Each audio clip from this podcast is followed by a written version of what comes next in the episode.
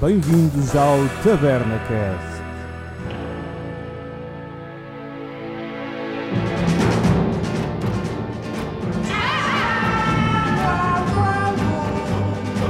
Bem-vindos às conversas de taberna no Taberna Cast. Eu sou Pedro Francisco e sou a mão direita do diabo. Eu sou o Costa e sou o xerife dos nerds. Nardalhão. Não, meu, ao contrário. Então, sou o gajo que caça os nerds. tinha percebido ao contrário. Se é que isso faz algum sentido. Pois é, pessoal. Hoje vamos falar do western, ou faroeste, um género que marcou o cinema e a literatura na primeira parte do século XX, historicamente se passou no século XIX nos Estados Unidos. Fiquem connosco e embarquem nesta época dos cowboys. Mas antes, já sabes, enquanto ouves o episódio, podes ir subscrever o TabernaCast no Spotify, iTunes, SoundCloud e segue também a página das Conversas de Taberna no Facebook. Pode ser? Bota! Vamos então dar uns tirinhos no Velho Oeste.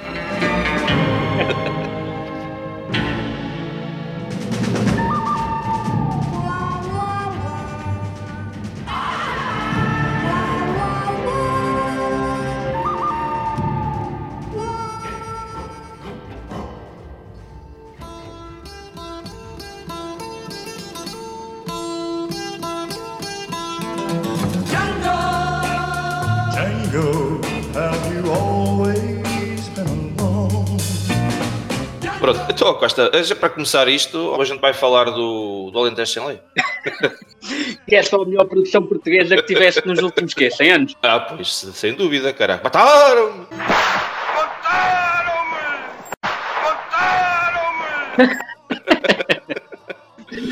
Eu, por acaso, quando vi isto no, no Gato Fedorento, pensei que isto fosse tipo uma série ou uma novela que tivesse durado algum tempo, mas aquela porcaria foi só tipo três episódios. E se calhar chegou. que eu também só conheci aquilo no gato durante. Foi como eu. Eu acho que não foi uma ideia que, que, que colou muito. Acho que os chaparros não vão muito à onda com essa. Os chaparros de Estão do Velho Oeste. Mas acho que seria in- interessante para explicar quem nos está a ouvir o que é que é o western, tanto no género que marcou o cinema e a literatura, mas também historicamente. O, o género em si não precisa de muita explicação para a maior parte do pessoal. Sim. Toda a gente se lembra de crescer com, com aqueles filmes antigos de cowboy na televisão ou com aqueles, com aqueles livros pequeninos, os paperbacks de cowboy que havia na altura. Tem aquelas ilustrações tipo, mesmo em desenho dos cowboys e do gado. Sim, sim, sim, sim. Temos a BD também, aquelas produções franco-belgas, como o Lucky Luck. Geralmente, o que toda a gente associa a isso é o, é o homem no cavalo, com as estrelas de xerife e com os revólver. E os duelos. E depois, mais tarde, associa-se também as músicas do Ennio Morricone, que trabalhou em parceria com o Sérgio Leone, a fazer aqueles filmes de westerns com, com o Clint Eastwood Exato. e tudo mais. A verdade é que isto é um género que começou a ficar popular mesmo no início do, do século XX, fins do século XIX. Que na altura o papel, penso eu que era, era uma espécie de pasta mais barata. Então começou a ser muito mais barato produzir pequenos livretos e folhetos.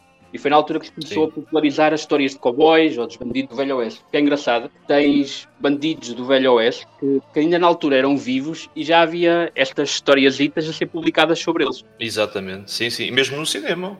Exatamente. Chegaste a ter mesmo xerifes e outros homens da lei tipo, a estar envolvidos na produção de filmes sobre eles. São tipo consultoras. Exatamente.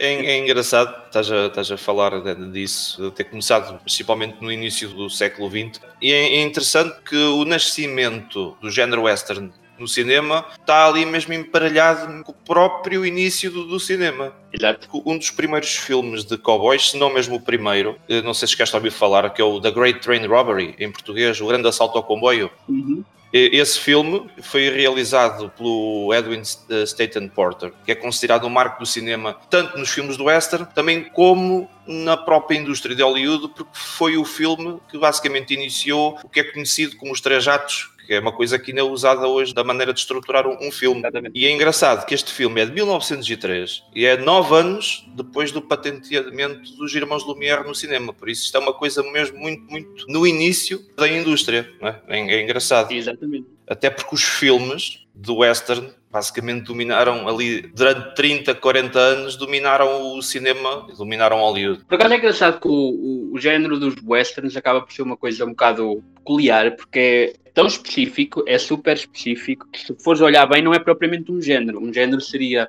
um romance, ou ou aventura, ação, o western em si acaba por ser um subgénero, mas chegou a haver tantos livros, tantos filmes, que não dava hipótese, isto acabou por se tornar tão grande que tornou-se um género em si mesmo. Mas é, é engraçado a gente também tentar perceber porque é que este género né, marcou tanto as pessoas e a indústria. Se aquilo durante 30, 40 ou quase 60 anos esteve na vanguarda do cinema, é porque as pessoas realmente gostavam daquilo. Porque é que, o que é que os filmes do Western têm que acho que faz toda a gente gostar, as pessoas se identificarem? Do meu ponto de vista, é a vingança. Todo o filme do Western tem que ter vingança. Exato. ou te tentam matar, ou matam a tua família, ou te roubam terras. E aquilo lá vais tu. É, mas eu acho que tem mesmo a ver com isso, o facto de ser uma coisa muito mais primitiva. O que marca em si o western, a meu ver, são duas coisas, que é haver uma fronteira, né, que te liga tipo à civilização, por assim dizer, com, com o desconhecido, Exatamente. ou com, com o lado mais selvagem do mundo, e a ausência de, de propriamente lei, ser tudo um bocado faroeste. Mas é mesmo isso, é o, o homem ocidental, ou seja, europeu, em busca do desconhecido. Tem, arranjas o vilão, que é o indígena, o índio, o nativo. Yeah. E depois também tens a materialização disso mesmo, que é o próprio comboio. Lá está, que é o novo mundo, a entrar no mundo selvagem, né? Que delícia, cara! Vai! Exatamente, isto foi uma metáfora um bocado porno, meu. Tenho a dizer. Está bem, está bem, está bem visto. Mas a pensar, fores a pensar um bocado nisto, os grandes pioneiros do género western, olha, pensa se não tenho razão, Diz. foram os portugueses, meu. Então, Pensa se não conseguias ver o Clint Eastwood a fazer do primeiro cowboy de sempre, o Vasta Gama. é, é o Waterworld português aí. Só que em vez de ser o Saloon, é o Tasco. E em vez de teres aquele gato todo, tens umas cabritas. Pronto, e trocas a areia e o, e o mato pela água, né? São os cowboys do mar. Exato. When you have to shoot, shoot, don't talk. Há essas histórias pós-americanos, aquilo servia quase quê? Como uma mitologia americana que se estava ali a criar. É mesmo um tipo de mitologia para os americanos. Cerca de hum, início do século XIX, havia uma, uma corrente filosófica, se assim quiser chamar, Manifest Destiny, que é basicamente o, o destino dos americanos, que eles viam-se como um povo ou uma nação, tinham a, a missão de explorar e de estender a fronteira e de basicamente levar a civilização americana, os ideais americanos, pela fronteira afora, que eles eram, em parte, a nação escolhida ou as pessoas indicadas para fazer isso Exato. que foi o que levou à, à grande expansão dos colonos, eles entrarem em guerra com os índios e tudo mais, e tentarem abrir a fronteira e esticar a fronteira. Os westerns aparecem um bocado como uma continuidade disto, são os americanos a olhar para o passado e a romantizar o, o que veio antes. Sim, sim, sim, sim. Depois, claro, os filmes do Western não é nada mais de que homens corajosos que desbravaram o desconhecido e venceram o área do Oeste para fundar a nação, não é? Que, que basicamente é isto. Exatamente, exatamente. E obviamente criou-se ali aquela identificação por esses personagens e por essas histórias pelas pessoas que estavam a ver, e daí começa-se a criar essa mitologia de volta disso. E acho que parte um bocado pelo fascínio que as pessoas têm quando começaste a ter Sim. as grandes cidades e pessoal que crescia pronto, nos grandes centros urbanos. Haver um bocado de fascínio com aquele homem que não é o homem do campo, mas o homem mais Isso. mais selvagem, estás a ver que consegue viver sozinho, que não precisa da cidade. Que acho que ainda é um fascínio que se mantém tipo, hoje em dia, um bocado. Sim, sim, sim, sim, sim. Até porque, lá está, até, até aos anos 50, acho eu, havia mais filmes do género do western do que todos os outros géneros juntos. Isto é engraçado, porque isto também acaba por ter a ver com a história e com a economia de Hollywood. Porque eu agora estou a falar um bocado de cor, mas basicamente houve um boom de produção, agora não sei se nos anos 20 ou nos anos 30, filmes de western. E, e depois, tipo, pronto, tiveste a economia 10, a economia só, whatever. O que acontece é que tu tens estúdios com cenários gigantes, com vilas construídas, que não querem investir noutro género, certo? Sim, claro. Imagina, eu sou o cabeça de um estúdio, eu tenho uma vila de, de Velho Oeste construída, ou tenho duas ou três, e agora vem alguém que quer fazer um filme de piratas, quer que eu construa um barco. Obviamente não. Vais a fazer um filme de cowboys. Exatamente, já estava ali tudo prontinho, ainda por cima Hollywood e o caraças, aquilo lá, aquilo ali naquelas redondezas, aquilo é só campos áridos, Exa- Exatamente. estava ali tudo perfeito. Se saísses do set, havia terrenos perfeitos para fazer um filme de cowboys. Só começaste a sair do, do género, aquele western clássico dos anos 50, 60, quando basicamente na altura esgotaste o género. Acho que houve uma década até que eles fizeram o mesmo filme três vezes. Primeiro chamaram-lhe o, o Rio Lobo, depois o, o Eldorado, e depois outro nome que agora não me lembro, mas que era basicamente o mesmo filme, o mesmo plot. É exatamente o mesmo filme. Caraca. Também é, é nessa altura que basicamente começam a aparecer os primeiros ícones aí do cinema e do género, né? O John Ford o, e o John Wayne. O John Wayne foi um dos primeiros galãs do cinema. O John Wayne, se fores a ver, é o, é o pai cinematográfico do Clint Eastwood. Exatamente, porque diziam que o Clint Eastwood poderia virar o, o próximo John Wayne. E ele nunca chegou a virar o John Wayne porque ele virou mesmo o Clint Eastwood. Exatamente. É engraçado porque havia uma certa crispação entre os dois, que em parte até retrata a transição dos westerns na altura. Houve uma transição, não é? Tu vis um filme do, do John Wayne e do Clint Eastwood, não podiam ser mais diferentes. Um filme do Clint Eastwood geralmente é muito mais realista e as- tu notas mesmo que aquilo parece pessoas do povo que não parecem atores, não têm dentes. E no John Wayne, eles usam assim um bocado de camisas de flanela e o caramba é tudo muito. Tudo muito limpinho, muito clean. É o John Wayne contra os bandidos, e os bandidos são muito maus e ele é muito bom. Exato. Tanto que há uma história, estavam a gravar um filme com o John Wayne e havia uma cena, supostamente ele tinha de aparecer por trás de um bandido e dar-lhe um tiro nas costas. Sim. E ele disse que não, que ele não, que ele não dava tiros nas costas a ninguém. E disseram-lhe, se fosse no filme do Clint Eastwood, o Clint tinha-o chumbado logo nas costas. Logo. Ainda há hipótese. E o John Wayne disse que estava a cagar para o que é que o miúdo do Clint Eastwood andava a dizer. Pois, se calhar. O último filme que ele fez, depois de uma carreira de 30 anos, acho eu, ou 50 anos, nem sei, Yeah. foi um western também, em que ele faz um, basicamente um pistoleiro que está a morrer de cancro e que vai para, um- para uma vila para morrer e pronto, fica à espera que alguém venha tentar matar. Portanto, acho, acho, acho que não lhe correu muito mal. Ah, não, ele, ele foi, um, foi um marco e um, e um- sex symbol lá da altura. O gajo fartou-se de ganhar dinheiro e até hoje é um dos atores principais de Hollywood, né? E tens outro que também tem uma carreira muito forte nos western. Acho que é uma pessoa que toda a gente conhece e a quem o Cristiano Ronaldo deve muito, Eu sei quem estás a falar. que é o Ronald Reagan. Virou presidente dos Estados Unidos. Exatamente. E a gente até já, acho que já falámos aqui no podcast sobre o Cristiano Ronaldo. A gente fala dessa história. Uhum. Exatamente. É interessante o facto do John Wayne ter um estilo de cowboy, era aquela coisa muito do lado patriota, do bem contra o mal. Mas depois é engraçado, porque no- nos anos 60, com o início da contracultura, começou-se a pensar de- e a analisar aqueles valores patrióticos de outra maneira. E os filmes de cowboys sofreram muito com essa mudança. É aí que basicamente aparece em força o Clint Eastwood, porque os filmes deixam de ser tão patrióticos e os personagens começam a ser mais anti-heróis. Daí teres dito que o Clint Eastwood não pensava duas vezes antes de lhe dar o tiro pelas costas. Pá, eu- o que eu acho que começou a acontecer é, é basicamente uma desconstrução do género, porque tu vês um filme e tu estás à espera que aconteça uma coisa específica. não? Um gajo vê um filme de, de romance, está à espera que haja um romance. Está à espera de certos elementos que, que apareçam lá, de uma maneira ou de outra. Como o western já era um, um género tão minado, o que começou a aparecer foi, foi pessoal a usar elementos do western clássico, mas a virá-los ao contrário. A Exatamente. explorar isso. Começam a aparecer esses anti-heróis. Os filmes começam a ter nada de patriotismo. E basicamente é quando aparece os western spaghetti.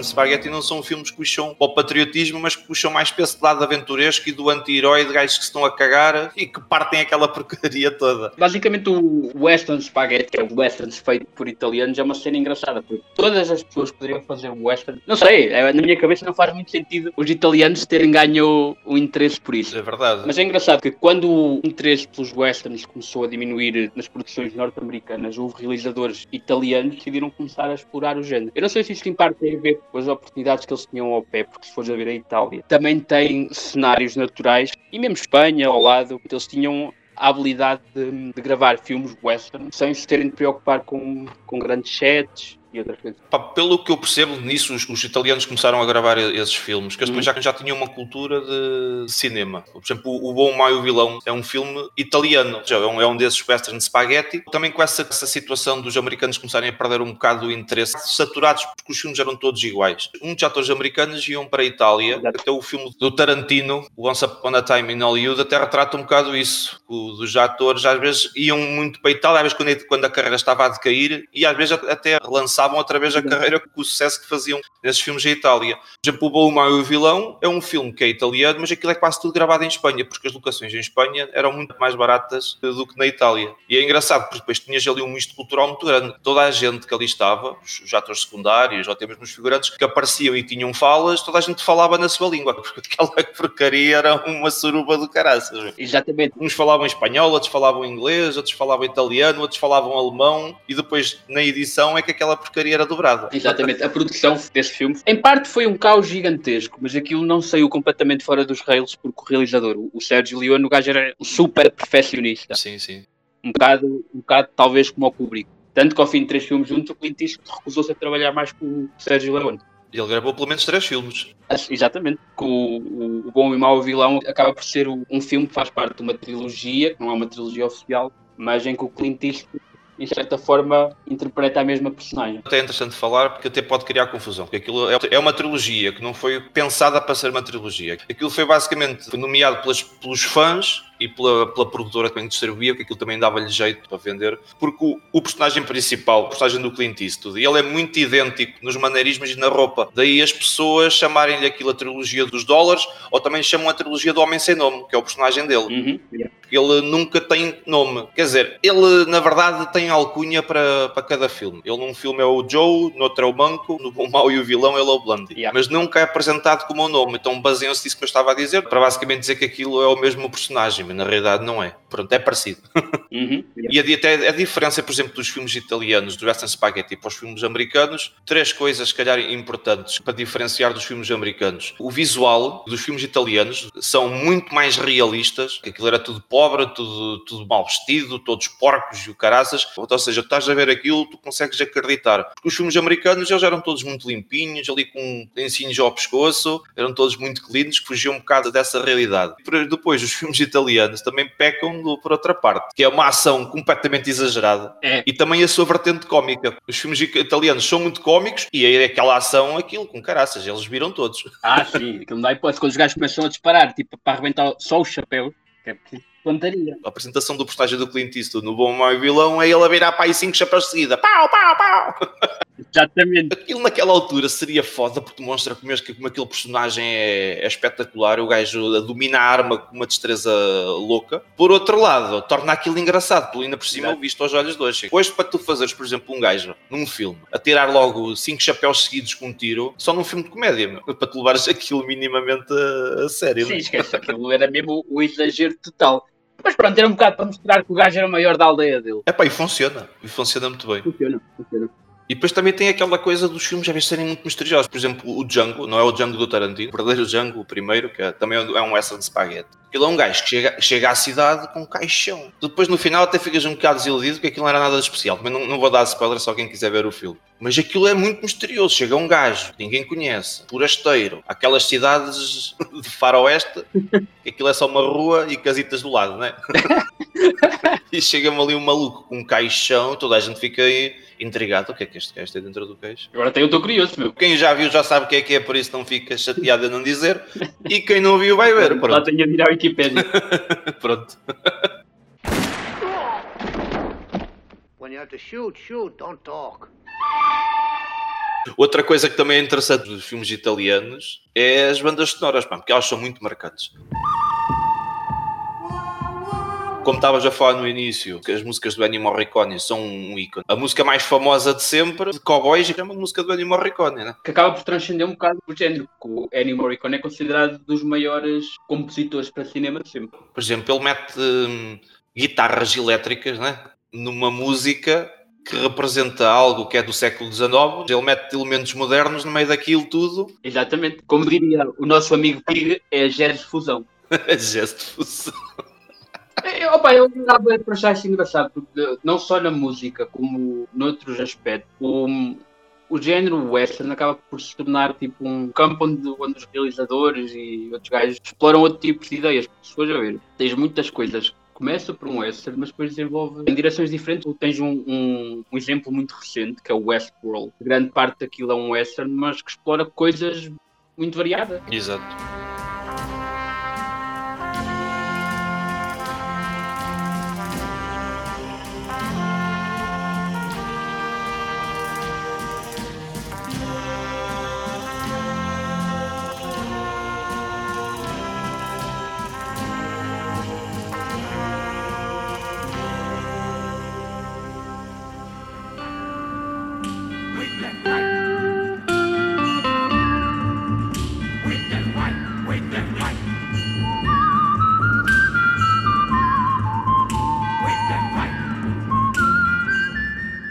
Nos anos 60, o último boom de filmes de cowboys foi mesmo com os western spaghetti. O que é que aconteceu nos anos 60? Tiveste a corrida espacial. Nessa altura, o facto dos americanos terem conseguido ir à Lua, o tema da ficção científica ficou muito em voga. Esse, esse género de ficção começou a passar à frente os westerns. A gente tem, por exemplo, o caso do Star Wars, que é um filme dos anos 70, Contatos Imediatos de Sétimo Grau a Terceiro Grau, do, do Steven Spielberg, o 2001 Odisseia no Espaço, do Kubrick, nos anos 60. Ou seja, começou a aparecer ali um, um ramo novo, começou a, ter mais foco do que os westerns. Mas é engraçado pensar, o género western e o clássico começou a decair.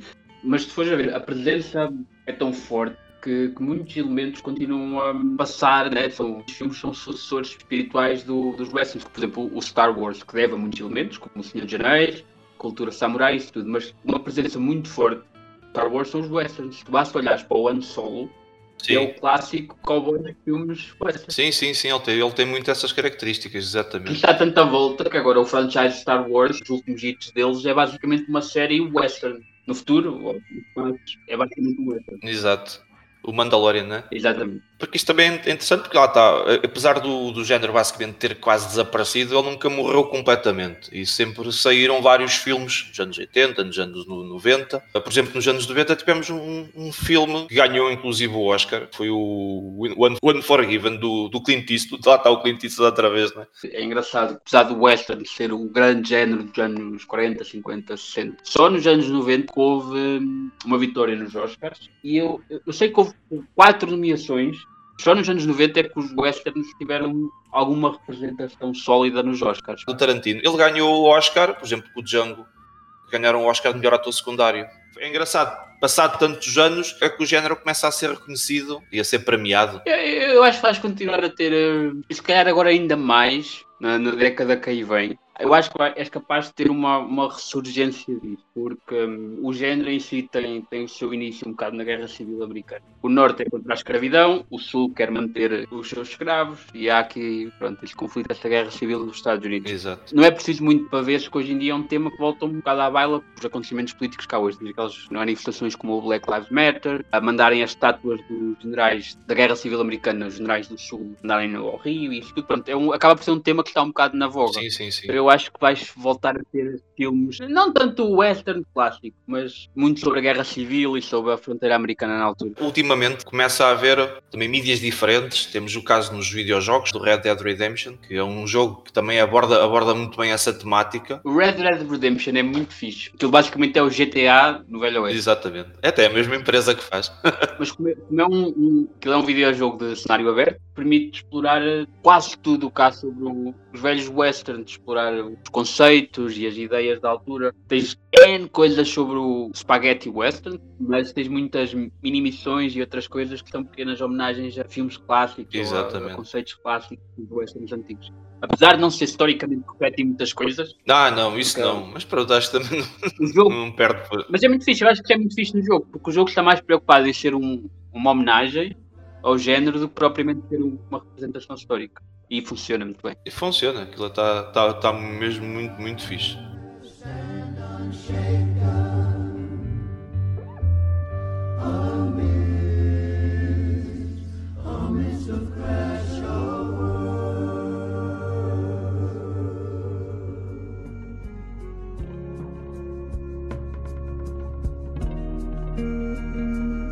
Em linha um bocado com o que eu estava a dizer há bocado sobre o Western estar a fazer uma ressurgência tendo em conta até o que se passa hoje em dia, acho que é um bocado engraçado um gajo ir buscar o, o contexto histórico onde o Western vai buscar as suas ideias. Toda a gente tem um bocado a ideia, nem que seja muito vaga, de, de que houve a guerra civil nos Estados Unidos, no século XIX, e que foi um bocado uma batalha sul contra o norte. Eram os Estados norte-americanos e os Estados mais a sul, os Estados Unidos da América. E no fundo isto prendeu-se um bocado com a questão da, da escravatura. Os Estados do Sul queriam manter o direito a manter escravos e o Norte tinham um, um bocado a perspectiva abolicionista, que eram contra a escravatura e queriam que os escravos fossem libertados.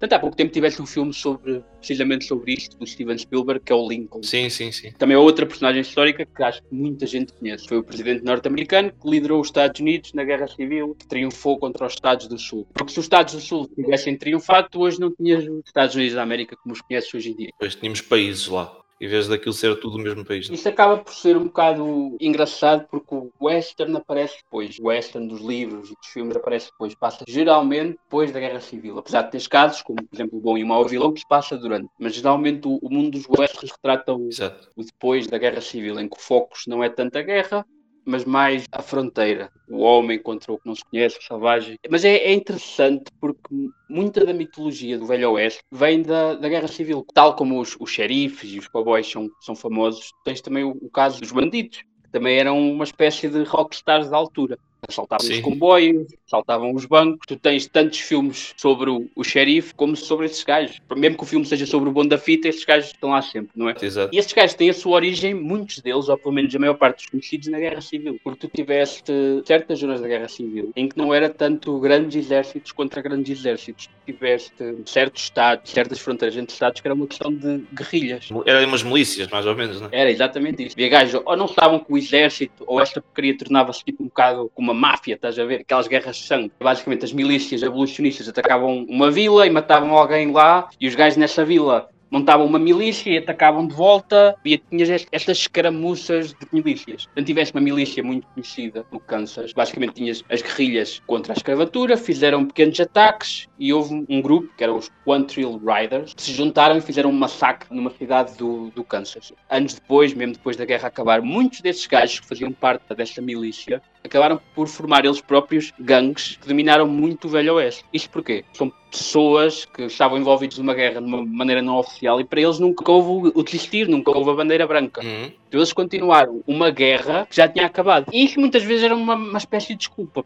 A desculpa era um bocado esta. Nós atacamos estas cidades, esses bancos e esses comboios porque são do exército inimigo, são do norte. Mas eles queriam era roubar, não é? Na verdade. Pronto, basicamente tens o Jesse James, que o Brad Pitt fez um filme, fez parte dessa guerrilha. Tens o, o Clanton Gang.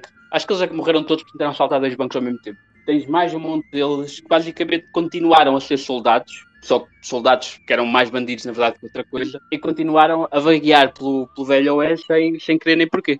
E tens outra coisa que ainda não falava, porque é um, um, um tema importante no Velho Oeste. Não é só os xerifes, não é só o- os bandidos, mas é os índios. Principalmente nos, nos filmes lá da altura do John Wayne e do John Ford, era uma temática mais recorrente. A tal questão patriótica, como falámos já há pouco, do homem branco que vinha para conquistar aqueles terrenos áridos. E, então o índio era muito visto como o vilão. acaba por ser um bocado cultural, tem a ver com uma cultura vai e volta. Houve uma altura em que tipo, é índio, é selvagem, é o mau. Sim. Fora aquela representação sempre um bocado racista, que é tipo, tens o índio bom e amigo. Exato. No geral, são todos maus. Depois tens mais tarde representações mais realistas, índios bons já índios maus, e depois tens ainda aquelas ainda mais realistas, que eles nem, nem são maus nem são bons, são, Exato. são como nós. É engraçado, porque aquilo, aquilo é, mesmo, é mesmo estúpido. Vem o, o, o branco europeu, ou o primeiro americano, e descobrir terrenos lá por dentro dos Estados Unidos, e de repente eles vêm lá na sua carroça e aparecem os índios. Eles fazem tipo uma roda, né, a cercá-los. Começam "Uh", em roda e andam ali à volta, e as mulheres a chorar, e o caralho. Eu nunca percebi porque é que eles andam sempre ali a correr à volta e depois a mandar umas setas do caralho. Eu, eu acho que era um bocado a cena dos filmes. Era assim. When you have to shoot, shoot, don't talk. Há personagens interessantes no- nos filmes de cowboys, meu. Olha, um dos meus favoritos, que é uma comédia, os Trinitas, do Terence Hill e do Bud Spencer, são uma dupla. O personagem do Bud Spencer é o, o gajo, ele é grande para caralho. Ele é gordo, mas não é bem gordo, ele é, é bem constituído. Chama-se Bambino. um gajo com cafarra daquele chama-se Bambino. E o irmão, que é o Terence Hill, é o Trinitar. O Bud Spencer é a mão direita do diabo. E o Terence Hill é a mão esquerda do diabo, que eles são os gajos que dominam a pistola para caraças. Andam à porrada a toda a hora, meu. Então o Bud Spencer tem aquele murro muito característico, ele manda assim uns murros na cabeça deles, de cima para baixo. Bum! Esse murro foi intitulado de Bambino por causa, por causa do nome dele, meu. Um é inteligente, o outro é mais força bruta. e pronto, fatada de meia-noite. Tenho pouca memória dos detalhes, mas eu lembro-me dos filmes. Eu lembro-me de ser puto, e estamos a falar que é 3, 4 anos, de eu adorar os filmes do Bud Spencer. Eu vi-os todos e meu pai também gostava. Sim, sim. E houve uma coisa que eu até hoje ainda não percebi, Isso é da minha cabeça. Se foi o meu pai que inventou. Sim. Para mim, o Bud Spencer não existia. O gajo era o quebra-ossos. Pois, porque o gajo dava porrada de meia-noite. Era o quebra-ossos. Pois, eu não, mas eu não sei se isso vem de algum filme, ou se era o meu pai que o chamava assim, ou Nem que seja só na tua rua onde moravas. Mas se calhar até pode ter esse título também de, de quebra-ossos, não, não sei. mas se calhar. Não fiz. Depois os gajos estão sempre todos cagados e sempre a comer feijão. Eles vão tomar banho, muito de vez em quando, e depois voltam a usar a tua roupa cheia de pó. que Aquela queria ter mais pó que um tapete de uma casa velha. Depois também tens os filmes do Bom e Mau e Vilão. Opá, eu gosto muito desse filme, é dos meus filmes favoritos, por isso é que, por isso é que já falei aqui neste podcast várias vezes dele. Uh, também tem, tem três personagens muito icónicos e muito interessantes. Tens o carago, por exemplo, do vilão, né? o Tuco, que é um personagem muito engraçado. Meu. O gajo é um verdadeiro filha da puta. Viras as costas um segundo, ele já te lixou. Depois ele tem, tem uma maneira de se benzer esquisita. Ele não é nada católico, mas quando lhe dá jeito, ele vence. Ah, pá, eu, eu, isto, na minha opinião, ele acaba por ser a melhor personagem do filme. Ele traz o humor todo, é a personagem mais É o alívio cómico ali no meio daquilo. É que tem mesmo o personagem do Clint Eastwood, ele é o bom, mas ele também, ele é também um filho da puta, é que não há ali nenhum bom. Ele é o mais bom deles todos, deles os três. Porque ele também não é muito bom. Isso foi ver, estás a dizer que o Tuca é que é o filho da puta, mas quem é, quem é que o lixou primeiro? Oh, foi o outro, sim. Mas eu digo que ele é filha da puta porque ele é matreiro. Ah, sim, sim. Ele tem lá uma cena que eu acho interessante mesmo para o caracterizar, que é uma parte em que ele vai a uma loja buscar uma pistola. Essa parte é interessante mesmo para explicar como ele é um gajo muito do improviso. Uhum. Começa lá, pega num cano, pega na roleta, pega no cabo, e ele começa muito naquilo improviso, a rodar, a pôr no ouvido e a montar a pistola à maneira dele. Ele, ele é muito dessa, dessa coisinha do, do, improviso e do vai acontecendo, não é, não é um gajo nada pragmático Mas eu, que pensa as coisas, as coisas para ele acontecem. eu, achei, eu achei engraçado tu agora dizeres isso, porque essa cena específica foi precisamente improvisada pelo ator. Exato. Eu, eu acho que a minha, cena, a minha cena favorita com ele é quando ele chega lá a, uma, a um vilarejo ao campo todo destruído pela guerra e até estão a cair ainda morteiros e o gajo acha lá uma banheira com água quente. e o gajo, é, depois, o gajo tira a roupa, né? Enfia-se na banheira e caralho está lá a tomar banho. Passado um bocado, vês lá um gajo meio sorrateiro e o caramba que notas que anda na sala. E o gajo está nu, né? Está na banheira. Sim, sim. Esse bacana entra lá na sala, né? Pistola erguida, lá com um grande discurso. Eu ando à tua procura há não sei quantos anos. E agora que eu te achei, tipo um grande discurso. Eu ando atrás de ti há não sei quantos anos. E agora te apanhei finalmente. E o gajo olha só para ele e chumbou todo, porque ele tinha a pistola debaixo de água. E depois levanta-se todo a toalhita, é o caralho. Se é para disparar, dispara. Se é para falar, fala. Ele é muito dessas cenas, pá. Ele é, ele é da castiça. É outra cena improvisada. Depois, o gajo é muito bom nisso, meu. E, por exemplo, uma das partes finais do duelo, meu, com, com uma música, cria um ambiente de tensão, meu. Imagina aquela parte sem a música. Começavas a bocejar, aqueles ângulos fechados na cara, aqueles ângulos fechados na mão. Engraçado porque o gajo que faz de, de mau, que é o Angel Eyes, falta-lhe um bocado de um dedo. E ah, pois falta, nota-se bem. O Sérgio Leone faz questão de, de filmar, aqui, vai ali muito no pormenor e a música faz-te um crescendo enorme. Até vou pôr aqui por trás a gente, a gente a falar essa música. Quão épico essa, essa cena se torna. meu.